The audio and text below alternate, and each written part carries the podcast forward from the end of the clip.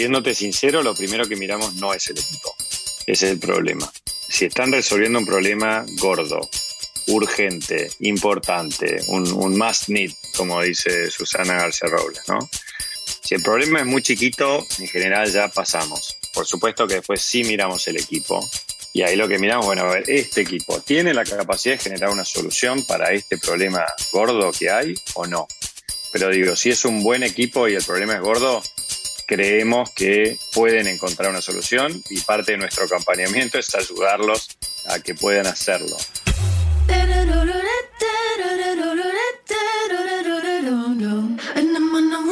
Hola, hola, ¿cómo están? Bienvenidos a un episodio más de True Growth. Yo soy Fernando Trueba y semana a semana descubro la historia de crecimiento de gente extraordinaria que se ha salido del molde para cumplir sus sueños. Mi invitado de hoy es Mariano Mayer, uno de los fundadores y general partners de Utopia, la aceleradora de negocios argentina fundada por emprendedores para emprendedores que se enfoca en apoyar talento latino en etapas tempranas de sus compañías, esto es, en la etapa idea y pre-seed. Nutopia cuenta con un grupo increíble de advisors como Marcos Galperín, que es el fundador de Mercado Libre, Agustín Soler, que es el cofundador de Mural, Santiago Sosa, fundador de Tienda Nube, entre muchos otros. Mariano ha sido uno de los protagonistas principales en la consolidación del ecosistema emprendedor en Argentina, luego de implementar modelos de soporte para venture capital, aceleradoras, incubadoras y startups por más de 100 millones de dólares. Además, Mariano es el fundador de Marea Venture Partners. Hoy con Mariano voy a platicar sobre los inicios de Nutopia, la formación del sistema emprendedor en Latinoamérica, los indicadores en los que se fija para decidir invertir en una empresa y mucho más. Antes de comenzar con la entrevista con Mariano, te invito a que conozcas nuestro programa de certificación en Growth Marketing, un programa de nueve semanas diseñado por expertos para emprendedores y ejecutivos de alto nivel. Ve a truegrowthco.com y selecciona True Growth Master Program para que conozcas más detalles. Estamos aceptando aplicaciones actualmente para el grupo que empieza en febrero del año que entra. Y si no lo has hecho aún, suscríbete a nuestro newsletter para que recibas semana a semana consejos para implementar estrategias de crecimiento acelerado en tu negocio. Te dejo con la entrevista con Mariano Mayer. Mariano, ¿cómo estás? Muchísimo gusto y muchísimas gracias por tomarte el tiempo de platicar conmigo hoy. Bueno, muy bien. Este, un placer estar conversando con vos. Pues muchas gracias. Eh, saludos hasta Argentina. Como te comenté, estuve leyendo lo que están haciendo en Utopia me llamó muchísimo la atención el gran ecosistema emprendedor que han, que han construido, la calidad de los mentores que tienen para las empresas que entran a su programa. Y pues me interesaba muchísimo platicar contigo de, de varias cosas, ¿no? La primera es pues conocer tu journey de cómo llegaron hasta lo que son el día de hoy, porque pues obviamente es fácil ver la foto y decir, ah, pues claro, necesitas mentores para poner un acelerador, necesitas startups, pero cómo se llega ahí, cómo se consigue el primer startup para incubar, etcétera. Y después también cómo están ustedes evaluando empresas, qué es lo que ven que está pasando en la región. Tener tu punto de vista me llamaría muchísimo la atención. Entonces, si quieres, ¿por qué no empezamos por eso? Cuéntame la historia en Utopia. Bueno, cómo no. A ver, Utopia te diría que es un producto de la pandemia. Nace en conversaciones trascendentes, profundas, que, eh, bueno, muchos tuvieron durante la pandemia. En particular, en nuestro caso, gente que se quedó en Argentina en, un momento donde, bueno, de mucha incertidumbre también, mucha gente yéndose por distintos motivos. Nosotros nos quedamos. Y bueno, conversábamos sobre todo a ver qué, nos despertaba eh, la, la pandemia este momento del mundo, de América Latina y de Argentina en particular, donde estábamos y creo que, como dijo Andrisen en alguno de sus posteos en, en, en, aquel momento, eh, it's time to build. ¿no? A nosotros nos, nos llamó a la acción la pandemia. No por casualidad, cada uno de los que hoy formamos Nutopia, la verdad es que teníamos un recorrido y, y, nos encontró o se cruzaron nuestros caminos en momentos muy particulares de nuestras vidas allí incluso eh, eh, varios más con los que fuimos conversando y que hoy también forman parte de, la comunidad de la familia en Utopia, formaron parte de esas conversaciones iniciales. Para contarte un poquito, en Utopia, por, por las dudas de los que no saben, por un lado está el más joven, que es eh, Sasha Spitz, Sasha tuvo una carrera corporativa de, joven, pero muy, muy intensa, regional, con experiencia, con responsabilidades importantes. Luego fue emprendedor. y después decidió dedicarse a acompañar a emprendedores en etapa temprana, armó la incubadora en la Universidad de San Andrés y después armó Yahoo Ventures, uno de los fondos más nuevitos de Argentina, pero muy activo. Y luego de sus primeros 20 tickets estaba con ganas de armar algo más grande.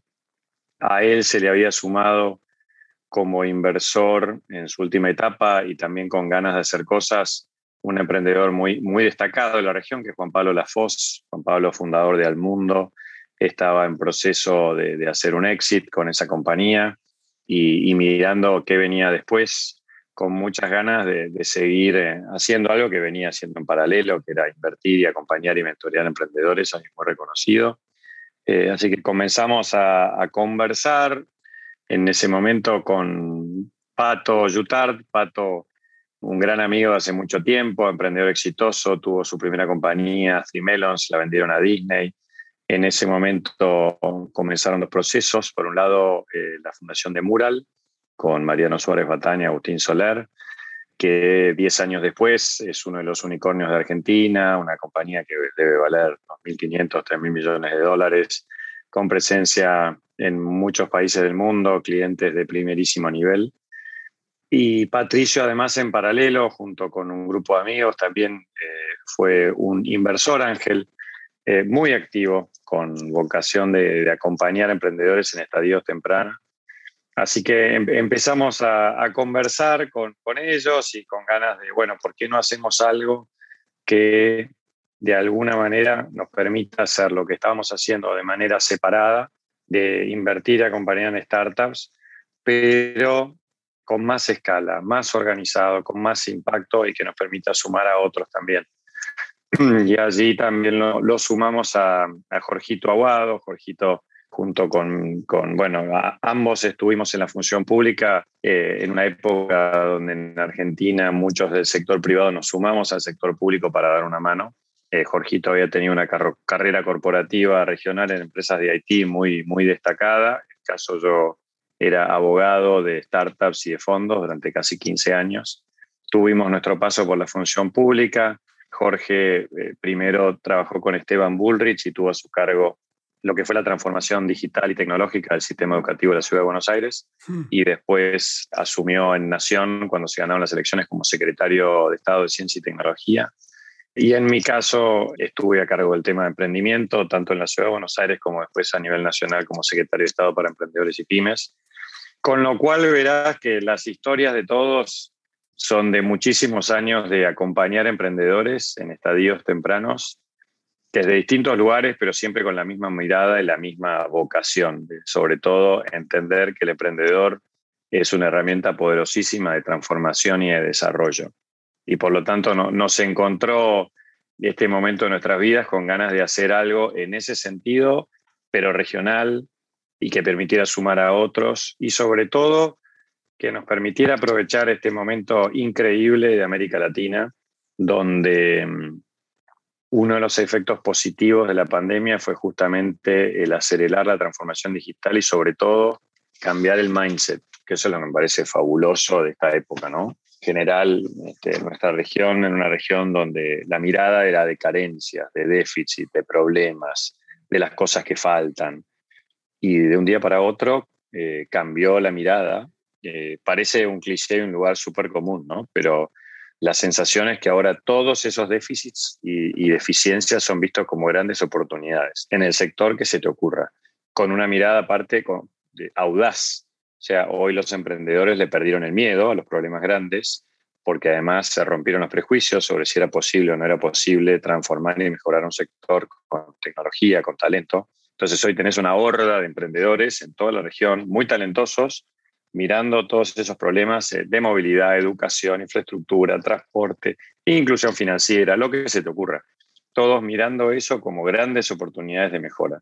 Y viendo ese panorama es que este, cobra muchísimo sentido un fondo como este, que sobre todo busque apoyar a emprendedores en etapas tempranísimas, eh, very early, como le dicen, y acompañarlos en su camino hacia la Serie A, sobre todo aprovechando que, teniendo en cuenta todo lo que te acabo de decir, de que América Latina hoy es un lugar donde se juega el partido de la transformación y donde está sucediendo todo, los principales fondos del mundo están eh, poniendo eh, la mirada ¿no? Eh, Sequoia, Andreessen, SoftBank, etcétera, etcétera, etcétera. Todos mirando lo que está pasando, viendo eh, y entendiendo lo que se viene y la posibilidad de upside que hay en la región.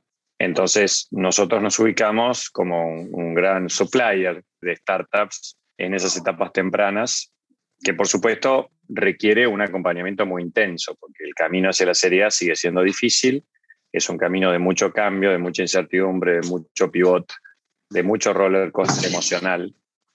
Y por lo tanto, nosotros vimos la necesidad y a la vez la oportunidad de juntar un montón de gente que ya haya pasado por eso muchas veces y que tuviera ganas de compartir sus experiencias con, con emprendedores y ayudarlos en, ese camino. Así que ese fue un poco el disparador del por qué en Utopia, por qué nos cruzamos los que formamos el fondo, pero muchos más, porque está, es, un gran equipo en Utopia y a su vez es una gran comunidad de, de que están todos, eh, todos estos inversores compartiendo la misma mirada y entendiendo que Utopia es un fondo que tiene un propósito clarísimo y que busca aportar su granito de arena en este momento fascinante de América Latina, donde creo yo por primera vez en muchísimo tiempo hay una oportunidad gigante de hacer un cambio y un update grande, ¿no? y de hacer una mejora eh, este, significativa en todos los déficits que tenemos.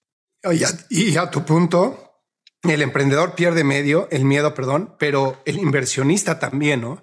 Sí. El inversionista antes hace cinco, siete años en, Latinoamérica, las series A eran de dos millones de dólares, ¿no?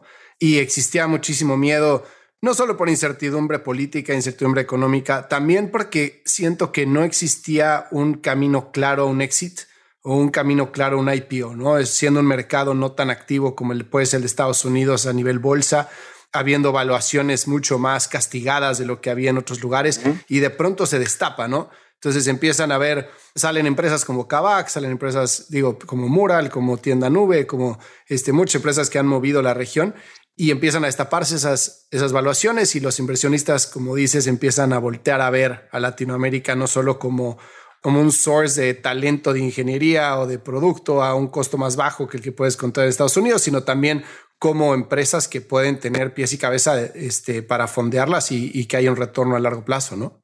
Totalmente. Por supuesto que después está la discusión de las valuations, que es algo que también se está dando en Estados Unidos. Pero digo, lo importante es que haya disponibilidad de capital, o sea, del capital necesario para poder implementar soluciones reales a problemas. En la medida en que le pongamos foco a eso, bueno, por supuesto que las evaluaciones pueden, pueden haber modas, pueden haber momentos, discusiones, están infladas, no están infladas, bueno, es otro tema. Por supuesto que hay que prestarle atención, pero creo yo lo importante es que hoy hay disponibilidad de capital para poder hacer, para implementar, para contratar gente. Y sobre todo en una cadena, digo, como vos decís, antes eh, los angels o alguna aceleradora que, que hicieron un trabajo súper meritorio buscando acompañar a los que arrancaban, lo cierto es que era muy incierto sobre si iban a poder o no eh, conseguir eh, rondas subsiguientes de inversión para esos startups. El Valle de la Muerte era larguísimo y muy peligroso, ¿no?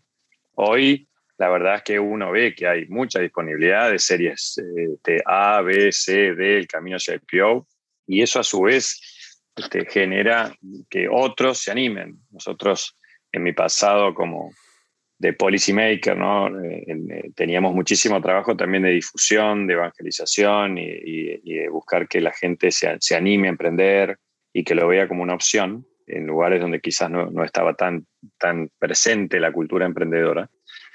Y nosotros lo que aclarábamos en ese momento o intentábamos tener bien en claro es que no solo necesitamos que la gente quiera emprender, sino que también lo vea como posible. Eh, entonces, cuando uno empieza a ver estos casos, como los que vos mencionás y tantos otros, bueno, eso en definitiva ayuda a que otros lo vean como posible, que vean que hay un camino que se puede hacer, que incluso se puede aprender de la experiencia y hasta conocer. Este, o incluso sin conocer yo a todos estos este, monstruos ¿no? que, que, he tenido la, la, suerte de tratar como funcionario y ahora como inversor y que admiro, siempre les digo, ustedes eh, la verdad que tienen un rol importante porque cambian vidas y han influido y le han cambiado la vida a un montón de gente que quizás nunca en su vida conozcan, pero que los cambiaron, ¿no? Eh, entonces es importante también, eh, bueno, esto que estás haciendo vos de, difundir. Eh, me parece que es parte del, seguir eh, haciendo crecer el ecosistema en la región. Oye, y cuando deciden enfocarse en early, early stage, que obviamente, como dices, el Valle de la Muerte, este, la probabilidad de éxito es mucho menor. Rara vez una idea que nace en papel va a terminar tal cual como se ideó en, en, la bolsa o en un exit, ¿no? Hay mucho pivot. ¿Por qué deciden enfocarse ahí? Sería la primera pregunta. Y la segunda sería, ¿de qué forma están ustedes ayudando a las empresas para encontrar product market fit, para validar su idea de una forma que no sea teniendo que gastar millones de dólares en marketing, etcétera? Seguro. Bueno, Primero, nos enfocamos ahí porque es lo que nos más, nos gusta. O sea, la realidad es que hay, hay una tendencia que tenemos, un, iba a decir, eh, como, es, eh, eh, dice Emiliano Cargiman, un defecto, ¿no? Él, dice, medio en chiste, medio en serio, de ayudar a emprendedores en etapa temprana. O sea, primero, nos gusta mucho, es lo que nos divierte hacer y es lo que hemos hecho toda la vida. Y segundo, es donde creíamos que más déficit y necesidad había.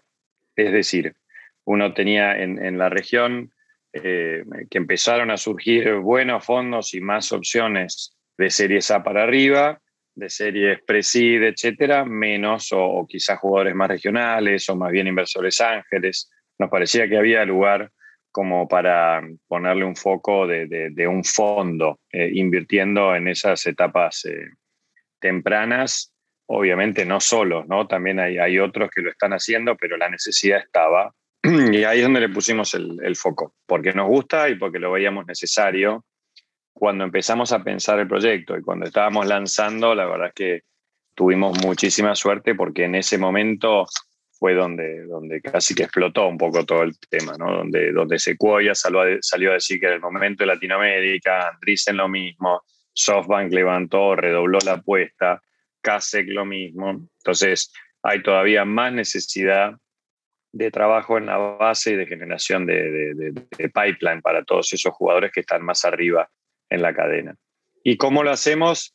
Fundamentalmente, o sea, en las etapas más tempranas, nosotros tenemos un programa de acompañamiento intensivo. Eh, es un 10-week program que le damos, les ofrecemos a los emprendedores en los que invertimos. Ese programa está corriendo el primero de ellos, vamos por la semana 6 o 7.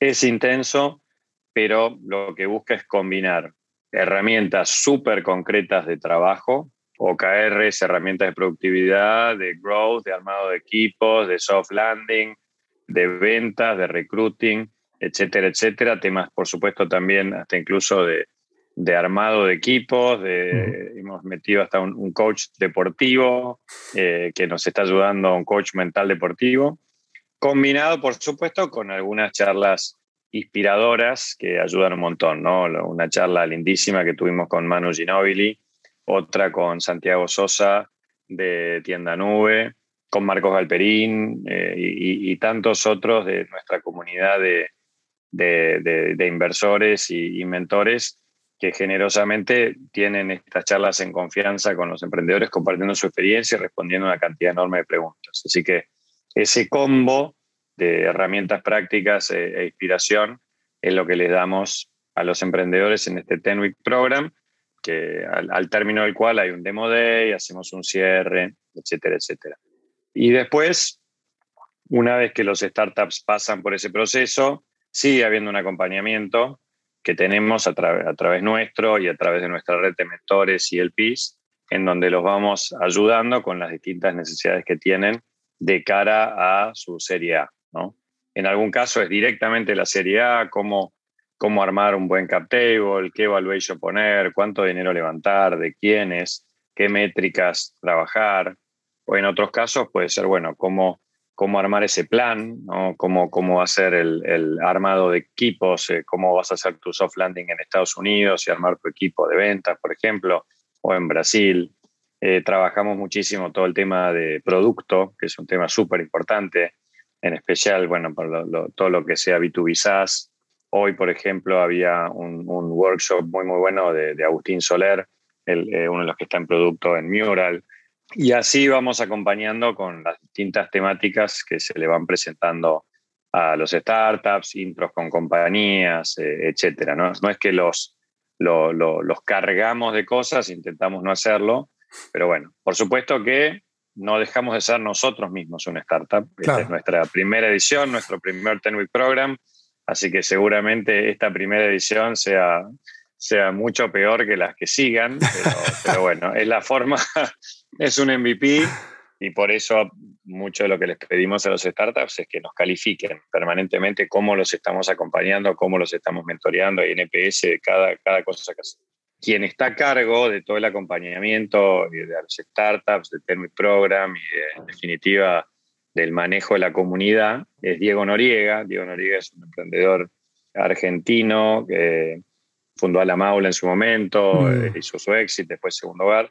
Pero Diego sobre todo se dedica los últimos tres años, diría yo cuatro, a acompañar a emprendedores. Para mí es de los tipos que más saben en la región de procesos de acompañamiento, de OKR, de growth, etc. Así que es un lujo tenerlo, Dieguito, coordinando todos estos temas. De hecho, lo conocí en, en Silicon Valley. Ah, mira, bueno, bueno es bastante inolvidable aparte Diego, un gran tipo, muy divertido, pero, pero bueno, para mí es un, experto en, comunidades, que es un tema clave para nosotros. Completamente de acuerdo. Y algo que me interesaba mucho platicar es el tema de selección, porque yo trabajo mucho con startups en serie, en seed y serie A, eh, justo en temas de growth y product market fit. Y muchas veces, del lado de inversión, me llegan ideas de ciertas cosas que está trabajando la gente. siempre creo que es tendencia humana pensar por qué no va a funcionar algo, ¿no? En vez de cambiar el switch y decir por qué sí. Y creo que es ahí donde está el secreto, ¿no? Por ejemplo, si a mí me hubieran pichado Mural hace unos años, pues yo hubiera dicho, pues, te vas a morir, o sea, está Trello, está Sana, está o sea, hay muchísimas herramientas de project management que pueden evolucionar lo que quieres hacer de forma visual, etcétera. Y realmente es, o sea, el éxito de Mural yo creo que es el producto, ¿no? Por, o sea, obviamente el equipo es espectacular, pero el producto en sí, el uso del producto, el case, este, cómo puedes organizar la información es espectacular, ¿no? Y y era difícil verlo, dado que había un mercado en lo que ya había muchas soluciones, ¿no? Entonces muchas veces del lado de inversionista es fácil pensar por qué algo no va a funcionar y hay que ver por qué sí. ¿Ustedes qué tipo de, de cosas son las que les llaman la atención cuando alguien aplica para Nutopia? Eh, ¿Cuáles son las cosas en las que más hacen énfasis para tratar de seleccionar a las empresas que tienen mayor éxito, probabilidad de éxito? Sí, bueno, a ver, es, son una serie de criterios bastante, son, son, son, bastantes preguntas que nos hacemos, hay todo un proceso, se arma un investment memo de, de cada compañía en la que eh, queremos invertir y va, va, va, a votación en comité. Pero te diría lo siguiente, lo primero que miramos más allá del equipo, que por supuesto es un lugar bastante común decir que uno invierte en equipo, si es cierto, pero siéndote sincero, lo primero que miramos no es el equipo, es el problema eh, si están resolviendo un problema gordo, urgente, importante, un, must need, como dice Susana García Robles, ¿no? Porque eso te va a dar un poco el, tamaño del problema, lo que buscan solucionar, te va a dar la pauta sobre si de aquí se puede armar una gran compañía o no. Si el problema es muy chiquito, en general ya pasamos, más allá de, ni, ni, ni, hacemos el, el análisis siguiente. Pero bueno, por supuesto que después sí miramos el equipo y ahí lo que miramos, bueno, a ver, este equipo tiene la capacidad de generar una solución para este problema gordo que hay o no, independientemente de la solución que tengan hoy, que puede ser mejor, peor, más o menos, pero digo, si es un buen equipo y el problema es gordo, creemos que pueden encontrar una solución y parte de nuestro acompañamiento es ayudarlos a, que puedan hacerlo.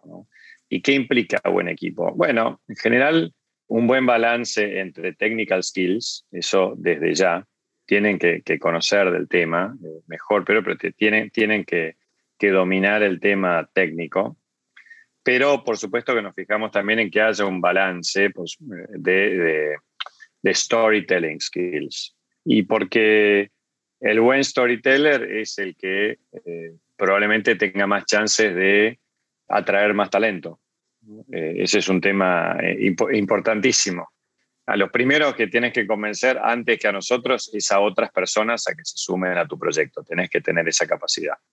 Me gustó mucho el otro día, tuvimos un primer encuentro presencial con algunos de los startups que estaban por acá y uno de los chicos estuvo, hizo todo un relato, a, a mí que ahora incluso estoy pensando que dé casi un workshop, ¿no?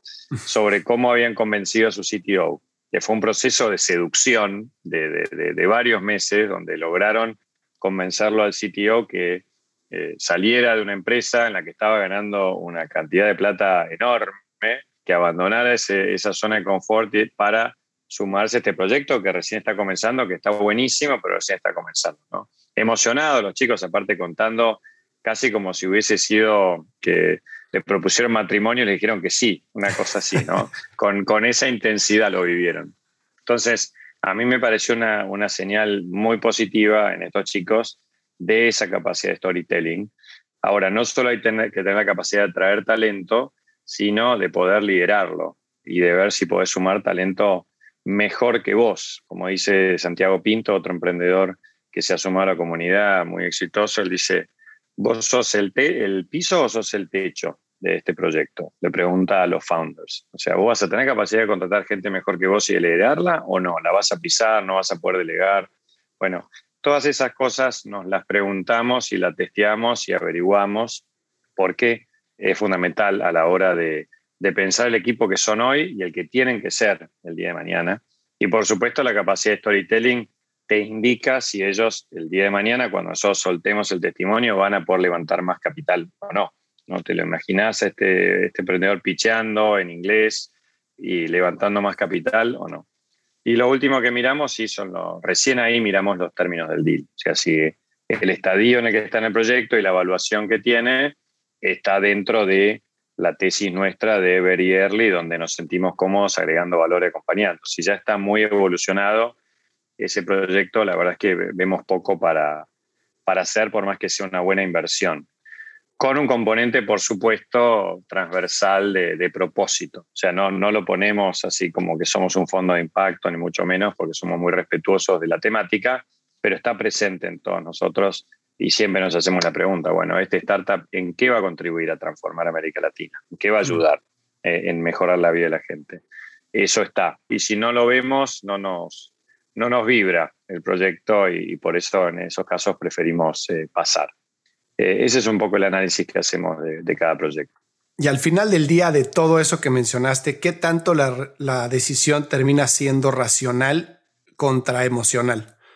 Es difícil medir lo emocional, pero siempre está. O sea, por supuesto que nosotros hacemos, hay un equipo de analistas súper fríos, gracias a Dios, que arman su investment memo, revisan los números, proyectan, se, fijan, bueno, esta compañía eventualmente puede ser un fan maker o no del fondo, o no va a llegar porque va a ser un exit muy temprano, qué comparables hay, eh, chequear con clientes.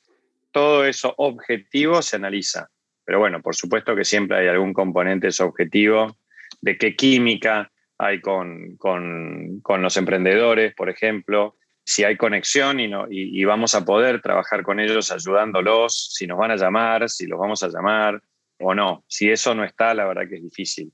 Por eso nos gustó muchísimo uno de los startups que invertimos, los chicos, eh, lindísimo proyecto, los chicos de Hanti, se llamaban Worky, son de Colombia, ahora se llaman Hanti. Mm que antes de invertirles tuvimos una entrevista. Nos entrevistaron ellos a nosotros un sábado a la mañana, los founders, preguntándonos sobre nuestra vida, sobre qué habíamos hecho, sobre cómo pensábamos ayudarlos. Tuvimos que pasar ese examen para ver si nos elegían o no como inversores, que me pareció fabuloso, porque realmente es un cambio de época. Antes en la región, la verdad es que estaba muy desbalanceado el tema, no tenía mucha opción los startups y hoy sí, gracias a Dios. Si me das dinero, lo tomo y se acabó así antes. exacto, exacto.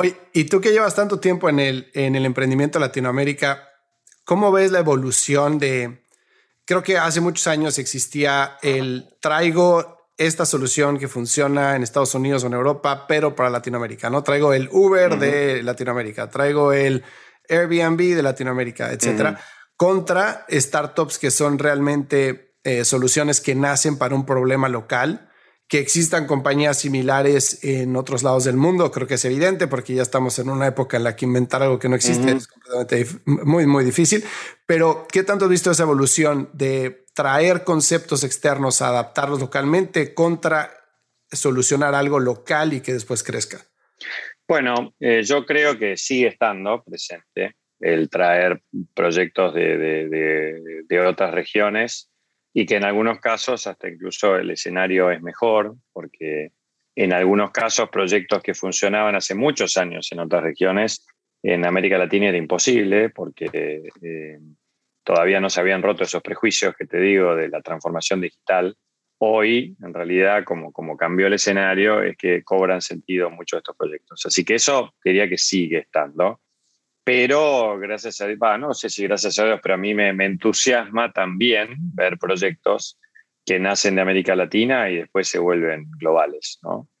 Por eso en nuestra tesis estamos abiertos a proyectos que no tengan como tesis únicamente América Latina, sino que quieran atacar el mundo, como Mural, como Outzero, como Satellogic, y cómo llama esto, bueno, Notco, eh, Corner Shop, etcétera, etcétera. Estamos viendo en todos los países empiezan a aparecer algunos proyectos innovadores eh, bueno, Nubank mismo, la realidad es que hoy es uno de los bancos más, más importantes del mundo, si no el más grande.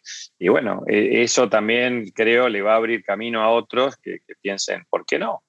¿Por qué no hacer algo global de, Colombia, de México, de, Uruguay este, o de donde sea? Eh, así que creo que eso realmente es genial. Y por otro lado, lo, cierto es que el mundo se achicó con la pandemia, la inversión también por supuesto que Silicon Valley sigue siendo Silicon Valley, pero hoy la realidad es que los fondos de Silicon Valley están mirando y, eh, proyectos por todo el mundo, con lo cual hoy hay muchísimo más acceso a VC de primera categoría en donde estés. Con lo cual creo que las posibilidades de hacer algo innovador, escalable desde cualquiera de nuestros países, es cierto, yo creo mucho en el talento de nuestra región y creo que no hay, eh, digamos, eh, sin agrandarnos y decir que somos los mejores del mundo, que esa es una una tendencia bastante común. No, no creo que seamos los mejores del mundo, pero sí creo que hay muy buen talento eh, global. No, completamente. Creo que la cultura latina es por naturaleza emprendedora, ¿no? Y es muy scrappy, como dirían los americanos, ¿no? De buscar la, solución. Sí, sí, sí, sí, sí. Bueno, lo charlábamos con Manu Ginóbili esto también, ¿no? Él, siempre este, creo que es un, gran ejemplo de alguien eh, que claramente es latino, porque es un tipo eh, creativo, resiliente, con la famosa garra, eh, pero a su vez hiperprofesional, sabe que no alcanza con el coraje y con la garra, y lo dice siempre, eh, y logró ser con esa combinación uno de los mejores jugadores del mundo. entonces, para nosotros por eso es un, es un gran ejemplo para compartir con los emprendedores. Oye, de las diferentes industrias en Latinoamérica, que evidentemente FinTech yo creo que es la más activa, ¿no? O sea, con todos los problemas de inclusión económica, falta de bancarización, métodos de pago, este, trust, etcétera. Creo que FinTech hay una saturación de startups de FinTech, sin decir que no se necesiten, pero creo que hay mucha gente resolviendo problemas de FinTech. ¿Qué otra industria ves que esté caliente, que, que la gente esté tratando de atacar? Bueno, a ver, fintech es como súper amplio también, ¿no? Porque ahora empieza a haber como otra ola de B2B para fintech, o sea, los que hacen, eh, le, prestan soporte a los que están haciendo el B2C, ¿no? Entonces, eh, y, seguros, está fintech as a service también, o sea, el fintech empieza a cruzar un montón de cadenas de valor, el financiamiento embebido, la verdad que es gigante fintech. Eh, pero más allá de eso, vemos claramente el, sector de agroalimentos, es un sector hmm. que, que, está creciendo muchísimo con diferentes variantes. Este, por supuesto que, que, está Notco hiper destacado, pero un montón de otros proyectos que, que están digitalizando la cadena de valor, Agri, Frubana, bueno, te podría nombrar uno por cada país justo, de B2B, B2C, B2B2C, o sea, agroalimentos eh, desde ya.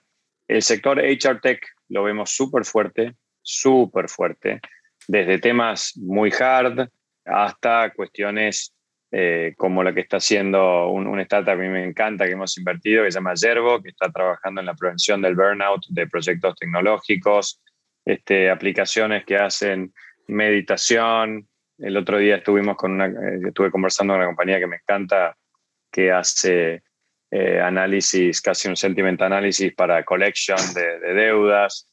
Eh, o sea, las dimensiones de HR, este, e incluso HR as a, service, me parece un sector que está también eh, súper, súper hot.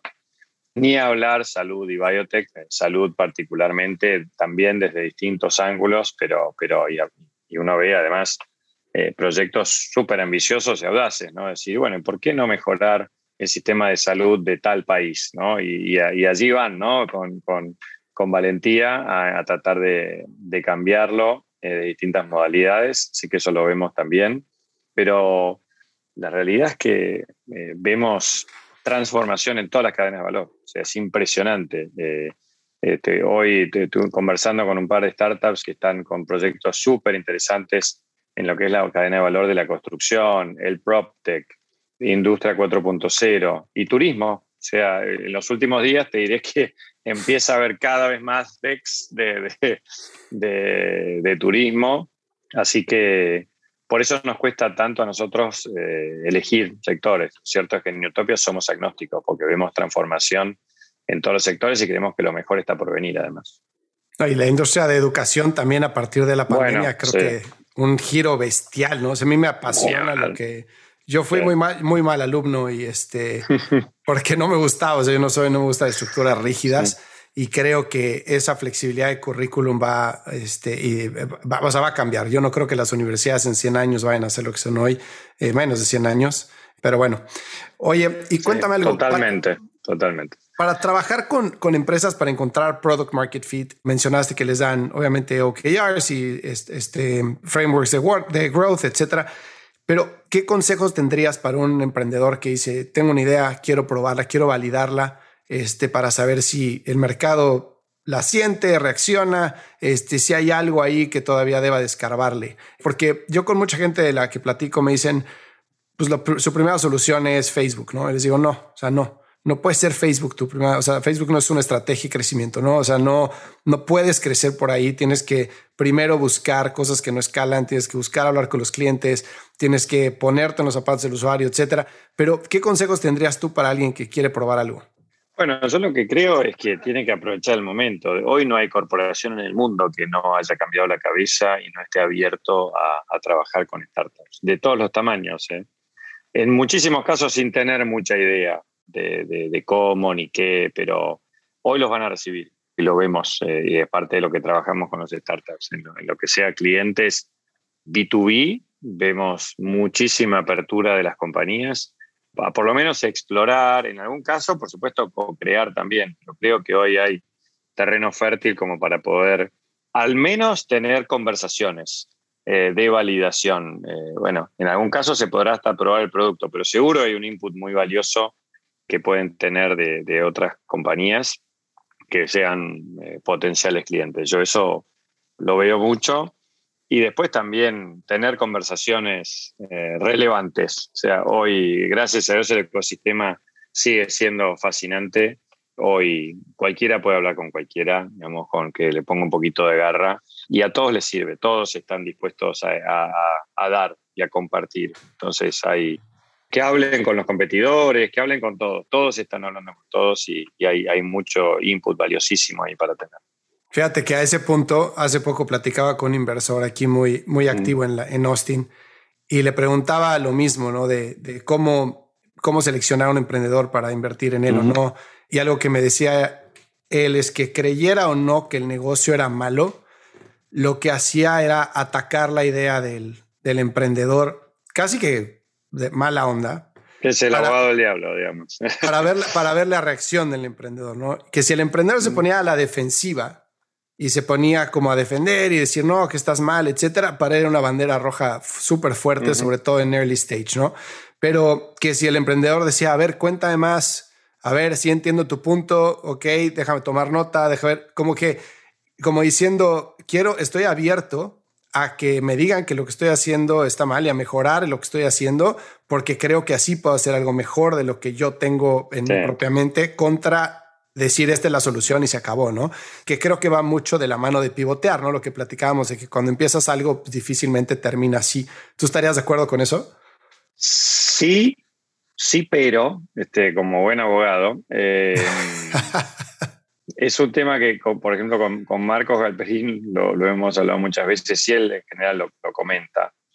La diferencia o la, frontera entre ser un terco cabezadura y ser alguien persistente es muy finita, ah, muy finita. Entonces, eh, yo creo que una, sana cuota de, persistencia este, sin llegar a terco, pero casi eh, a mí me gusta. Y hay otro tema que hablamos con, con Agustín Soler, el de, producto de Mural. Él, a veces challengea medio en chiste, medio en serio el concepto de MVP. Él le parece que a veces eh, se apuran los emprendedores en, en, pivotear por testear un MVP que es demasiado M, demasiado mínimo. Entonces, como siempre hablamos del, del, MVP Plus o el Not So Minimum Viable Product, ¿no? Eh, de, esperar un cachito más, porque puede ser que faltaba un poquito más de código, alguna cosita e iba a funcionar y no apurarse a pivotear. La verdad que es muy difícil y son cuestiones a veces casuísticas, pero, pero por eso es que, digo, no, no es que yo aliento todo el tiempo a cambiar todo el tiempo y a recontra pivotear, me parece que tiene que haber un buen mix entre ser alguien que escucha, porque si no, si no escuchás, estás perdido, o sea, eh, pero bueno, que, seas capaz de defender tu idea y de ser persistente eh, cuando todo muchas veces eh, te, vas a encontrar un montón de situaciones donde, donde lo más sencillo es cambiar o abandonar. Bueno, tiene que haber un sano equilibrio ahí, ¿no? Completamente de acuerdo. Y a tu punto del MVP, creo que también todo está en qué métricas estés viendo, ¿no? O sea, tienes que seleccionar de forma muy inteligente las métricas en el MVP porque si no puedes estar leyendo la, data incorrecta, ¿no? Totalmente, totalmente. Eso es clave, pero bueno, también eso es, este, hay, que aprender a hacerlo y, es un, un tema súper importante en el que uno hay un montón de material para leer y después hay un montón de conversaciones para tener con otros que lo hayan hecho y que te ayuden a armar bien tus, tus métricas y que te compartan sus, sus errores, ¿no? claro. Oye, y con tu experiencia de en el lado legal y trabajando con startups, ¿qué instrumentos de inversión recomiendas para early stage?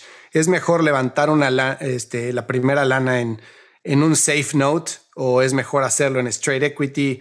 ¿Qué le recomiendas a los emprendedores cuando están tan temprano para levantar dinero de ángeles y de fondos pequeños? Y mira, a mí me, me parece que es súper opinable el tema. No veo que haya una respuesta clara. Sí lo que creo es que los tiempos y las etapas se están estirando cada vez más. Entonces es, casi, casi un continuo de, de saves y bridges y situaciones hasta que realmente podés tener un hito y hacer un, un, equity financing puede pasar bastante tiempo. Eh, entonces, yo soy más partidario de que hasta, que eso no suceda, no perder mucho tiempo y, avanzar más con, con los saves, ¿no? Fíjate cómo, cómo se va moviendo todo. Muchos ahora están incluso estirando el momento de la Serie A y haciendo pre, pre, pre, pre A, eh, como para llegar a, y con, inventando nombres como para llegar a, una A que sea más potente de lo que era antes y que sea un hito comunicacional y salir en, los blogs y en las noticias. Entonces veo como a veces se, estira bastante toda esa etapa pre-serie A. Entonces en esos momentos la verdad que uno tiene que estar liviano, tiene que poder levantar capital rápido y, y por eso en general soy partidario eso sobre todo porque la verdad que te ahorra mucho de discusión. Son dos o tres cosas que hay que discutir, nada más. No, no, no ponerse a. Entonces soy, soy más partidario de eso. ¿Y crees que se... Eh, bueno, yo levanté dinero para una startup en 2016, 2017. Levantamos tres safes antes de mm. Serie A. Y para la Serie A fue un tema, el safe muy fuerte, porque los safes los levantamos de family offices en México. Y la Serie A la estamos levantando en Silicon Valley. Y muchos inversionistas que estaban en Silicon Valley como que no estaban de acuerdo en que los safes fueran a convertir a un, a un precio por stock mucho más bajo del que iban a, entrar ellos. Entonces querían sacar a los inversionistas iniciales, los inversionistas iniciales no querían. Entonces se convirtió como un tema bastante controversial de que como no trabajaban históricamente en conjunto esos dos tipos de fondos, los family offices con los fondos este, de venture capital, entonces no había una relación establecida y querían como que todo se quedara en confianza, digamos, ¿no? No sé si eso ya esté cambiando o si lo hayas visto tú también con otras startups. Creo que, está cambiando eso y ha cambiado, está todo de nuevo, se achicaron las fronteras, se achicaron los tiempos, se acercaron los fondos eh, y, están entrando mucho antes de lo que entraban. Eh, aparecieron estas figuras de los super angels también, mm. que están en, situaciones parecidas, con lo cual me parece que, por supuesto, más allá de que hay muchos fondos que vienen después, siempre revisan a todo lo que hay antes y tratan de, imponer sus condiciones, pero, pero creo que está, está todo mucho más transparente lo, lo que está pasando y, y, empieza a, a, cambiar, ¿no? Ok, ok, ok. Oye, a ver, cuéntame de, tantas inversiones en las que has participado, ¿cuál ha sido la mejor? No, no. Te meto en un problema. Bueno, de las mejores. No, me gustan todas, me gustan todas. La verdad que eh, yo me, apasiono con los proyectos, lo hice toda mi vida. Disfruté muchísimo mi etapa de, de, funcionario público, donde recorrí el país punta a punta y vi proyectos de todo tipo y color dinámicos, no dinámicos, pymes, micropymes, eh, de todos los sectores. Cada proyecto yo me quedaba horas conversando porque me, gustan mucho. Así que eh, me, costaría mucho elegir un, proyecto eh, con eso. así que veremos más, adelante a ver qué sucede. Pero en general me, involucro mucho incluso no, yo, creo que ha cambiado mucho. Además, eh, apareció emocionalmente con, con, los proyectos porque soy un gran admirador de los emprendedores, de, siempre. Y por eso este, me he dedicado toda mi vida a ayudar. Y, y la, la pregunta opuesta sería, ¿ha habido alguna inversión que hayas dicho no y que ahorita digas, maldita sea, cómo la dejé ir? que platicaba eh, con, con Héctor Sepúlveda tengo un cuñado que se dedica a las cripto y somos muchos hermanos, ¿no? Y me acuerdo cuando este cuñado empezó a hablarnos de Bitcoin y de Bitcoin y de Bitcoin. estaba de novio en ese momento con mi hermana, eh, una de las más chicas, y vino un día a contarnos de Bitcoin, que era fabuloso y que había, no tenía mucha disponibilidad, pero él había invertido en Bitcoin. Eh, estaba a 300 dólares el Bitcoin en ese momento oh. y, pichándonos para que nos metamos e invirtamos. Y, yo lo, miraba este, a, mi hermana me diciendo, pobre mi hermana, mira con quién se enganchó con este soñador que está invirtiendo en cualquier cosa. Así que este, la dejamos pasar al, Bitcoin en ese momento. Eh, hasta el día de hoy me arrepiento. Eh, igual, bueno, este, hoy es un, es un gran amigo, mi cuñado, está en el fondo, es advisor, nos ayuda muchísimo para que por lo menos yo no vuelva a repetir esos errores. Cambió su percepción a visionario. Mm, sí, totalmente, es un visionario, es un visionario. La misma pregunta le hacía a Héctor Sepúlveda de Mountain Nazca. Me decía que él pasó en Rappi, o sea, tuvo el... Tuvo, tuvo Rappi cuando era un, este, un PowerPoint y que no, no le entró y pues que obviamente se arrepiente muchísimo, ¿no? Digo, entró a muchas otras que sí, salieron muy bien, pero que esa la dejó pasar. Qué bárbaro. Un negocio bien, complicado. Bien complicado. Sí, Pero bueno, qué sé yo. Eh, hoy algunos se lo toman con humor y hasta publican su antiportfolio, ¿no? Así que creo que ayuda también a, todos a, tomar mejores decisiones y, y sobre todo a, a pensar que, que, se puede también. ¿no? En el caso de Mural, que lo mencionabas, Mural estuvo tres años buscando dinero sin conseguirlo. ¿no? Eh, casi quiebran, tuvieron que, que, los mismos socios volver a poner dinero. La verdad es que costó muchísimo, porque en ese momento cuando te decían, no, tenemos una herramienta para hacer más dinámicas las reuniones remotas, y uno decía, ¿de qué reunión remota me estás hablando? Si no va a haber reuniones remotas, ¿no? Este, bueno, hoy es, algo que, realmente es fabuloso el producto. Yo los acompañé a ellos, fui su abogado desde que arrancaron, así que los, vine a hacer, pero en ese momento la verdad que era algo este, que, costaba, costaba imaginarse que iba a tener hoy la, relevancia y la difusión que tiene. Entonces, creo que sirve a todos para aprender. De hecho, el otro día estábamos eh, analizando un proyecto de Metaverse que está tan, tan de moda. Si querés, esa es la otra tendencia fuertísima, por supuesto. Y poníamos como ejemplo Mural, diciendo, bueno, hoy la verdad que lo que me estás planteando parece futurología, pero si proyecto como, como fue con Mural, te diría que, que puede suceder. ¿no? Completamente de acuerdo, 100%. Oye, ¿qué, métricas buscas en, etapa temprana? ¿Cuáles son? obviamente depende del tipo de negocio, ¿no? Pero ¿qué tipo de métricas son las que tratas de que estén ahí para entender si hay como carnita para hacer un asado?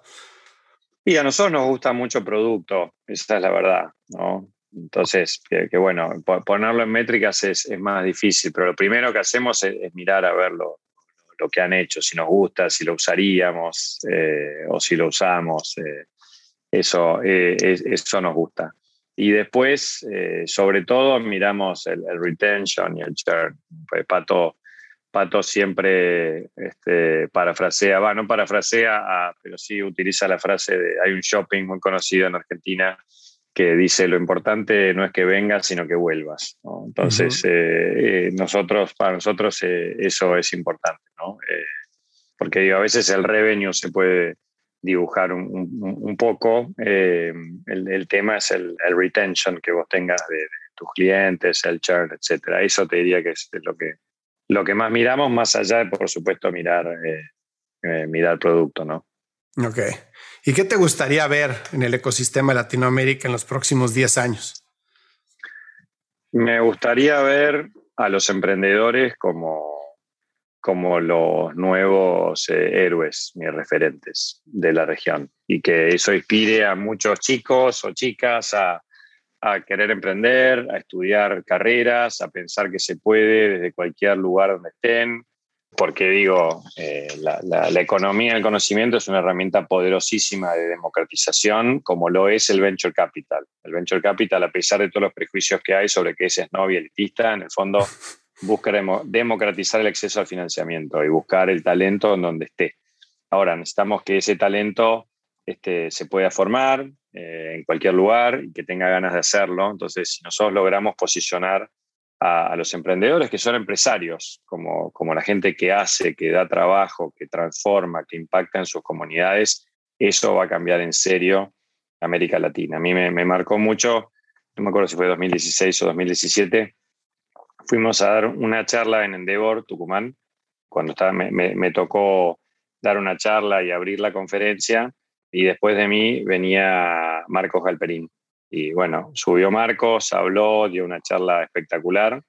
Yo me quedé al costadito del escenario escuchándolo y cuando bajó Marcos eh, se acercaron un montón de, había como dos mil y pico de personas, pero sobre todo los que se acercaron fueron un montón de, de chicos, de estudiantes de distintos, este, distintas escuelas, en muchos casos públicas, de, de ahí de Tucumán, eh, fanatizados con Marcos, queriéndose sacar una foto como si fuera Messi. Eh, entonces yo le sacaba fotos a esa situación y, lo compartíamos y decíamos, yo nunca vi, por lo menos en Argentina, que un empresario se baje a un escenario y se le tire encima a la gente como para querer tocarlo, sacarse una foto, pedir un autógrafo. Para mí eso fue algo increíble eh, y que si pudiéramos replicarlo con muchos más de estos en todos nuestros países, creo que vamos a hacer un cambio súper este, importante. Completamente de acuerdo. Cambiarle los ídolos a los niños, 100% de acuerdo. Mm. Sí, totalmente. Oye, Mariano, ¿algo más que te gustaría agregar? No, la verdad que va, si, querés, eh, simplemente a, modo de, de, final, eh, agradecer. Yo todos los días agradezco porque me siento un privilegiado de estar en, este momento de América Latina, del emprendimiento de América Latina, poder vivirlo, participar con un granito de arena, me parece fascinante, así que muy agradecido a la vida con, esto que estamos viviendo, más allá por supuesto, todos los problemas que tenemos cada uno de nuestros países, las crisis, eh, todo, lo malo que hay, pero que a, la vez esto tan positivo y que nos da tanta esperanza esté sucediendo y poder estar colaborando de alguna manera, eh, me siento un privilegiado. Completamente de acuerdo. Y muchísimas felicidades por lo que están haciendo. La verdad está increíble. Bueno, muchísimas gracias, Fernando. Un placer y gracias por lo que estás haciendo vos también. Igualmente, te agradezco y te mando un abrazo. Bueno, un abrazo para vos también. Si encontraste valor en este episodio, cuéntale a alguien. Y si no, también cuéntale a alguien. La mejor forma de ayudarnos es compartiendo tu opinión.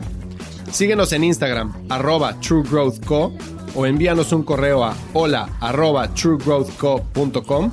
Leemos todos los mensajes y nos encanta estar en contacto contigo.